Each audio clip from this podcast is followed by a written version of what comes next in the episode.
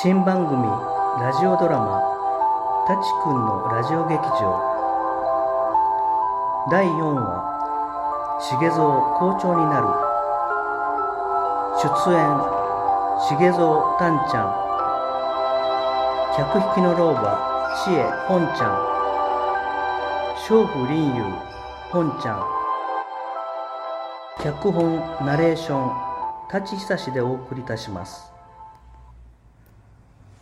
重蔵が上海に来てから2年の月日が過ぎようとしていた。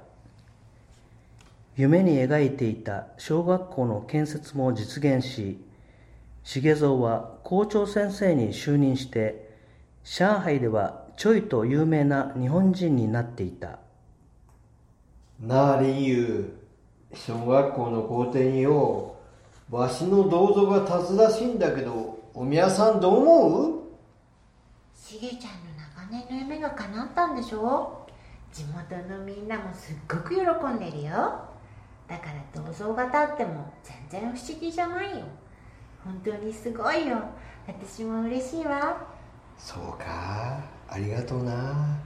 その名も和平千春学校。ええ名前だろう。ずっとみんなが仲良く平和に暮らせるようにと願ってわしがつけたんだでよ。うんしげちゃんかっこいい。そう言って林遊は重蔵の胸に飛び込み喜びを分かち合い幸せを感じるのであった。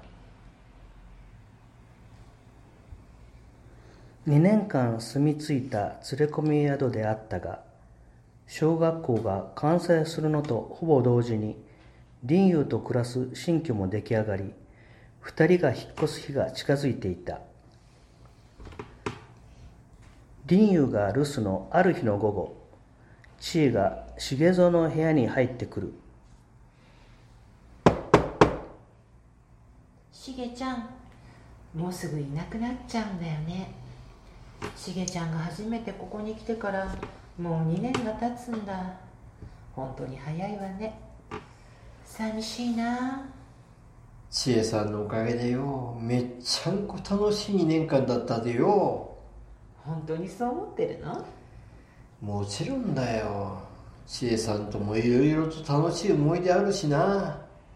俺も千恵さんと離れるのがめっちゃんこ寂しいでかんわ嬉しいわしげちゃん。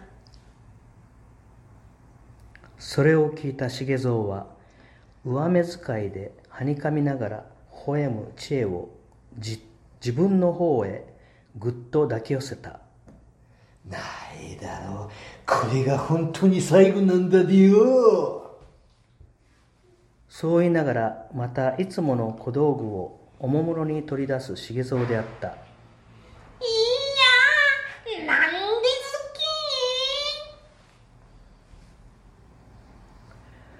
いよいよ重蔵と林遊二人だけの新居での生活が始まった。そこは開校した小学校からほど近い小高い丘の上にあり景観が美しかった。どうだ林遊気に入ってくれたかよ？周りの景色もめっちゃんこ綺麗だろ？奮発したでよ。うん。本当にしげちゃん素敵だわ。私たちずっとここで一緒に暮らせるのね。私幸せ俺も林遊とよ。こうして二人仲良く毎日過ごせるのが夢みたいだでよ。今まで頑張ってきた甲斐があったわ。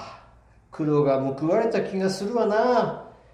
学校も作れたし新居も建てれたで言うことなしだわ。毎日死んでもいいでよ。なんてこと言うの？しげちゃん死んだらダメだよ。そんなこと言わないでよ。私たちこれからもっともっと幸せになるんだからね。そうだな。ようやく林遊と二人きりで暮らせるんだもんな。これからだよな。校長として学校にもちょくちょくと顔出さなあかんでよ。これから忙しくなるでよ。林遊よろしく頼むぞ。分かったわ。しげちゃん任しといて私しげちゃんのためなら何だってするわ。だからしげちゃん頑張ってね。ありがとうよ林遊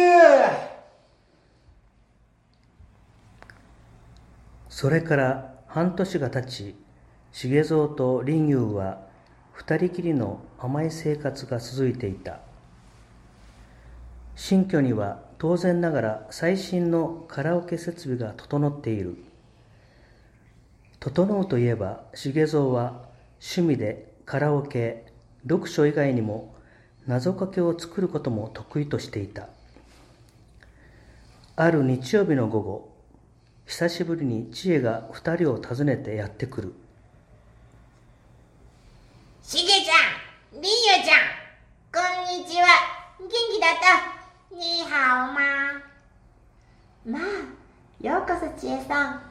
こんにちはいらっしゃい久しぶりね見ての通り私たちはとっても元気ですよさあ入って入ってそりゃよかった今日は美味しいお酒たくさん持ってきたんでゆっくり3人で楽しく飲もうよおーい、千恵さんいらっしゃい。よく来たな。嬉しいな。ありがとうね。さあ、飲むまい飲むまい。そう言いながら酒好きの三人による大宴会がにぎにぎしく始まった。数時間が過ぎた頃だろうか。また重蔵のいつもの悪い病気が始まった。やだしげちゃん。そんなもので何するのよ。恥ずかしいよ。千恵さんが見てるでしょ。ああああ何言っとるんだ？見られとるもんで興奮するだがよ。へへへへへやれやれ。しげちゃんの変態は相変わらずなんだね。見ちゃいられないよ。ちょっとちょっとちょっと。私まで何すんだしげちゃん。やめとくれよ。ああご無沙汰ご無沙汰。あまたズッキーニ？ああ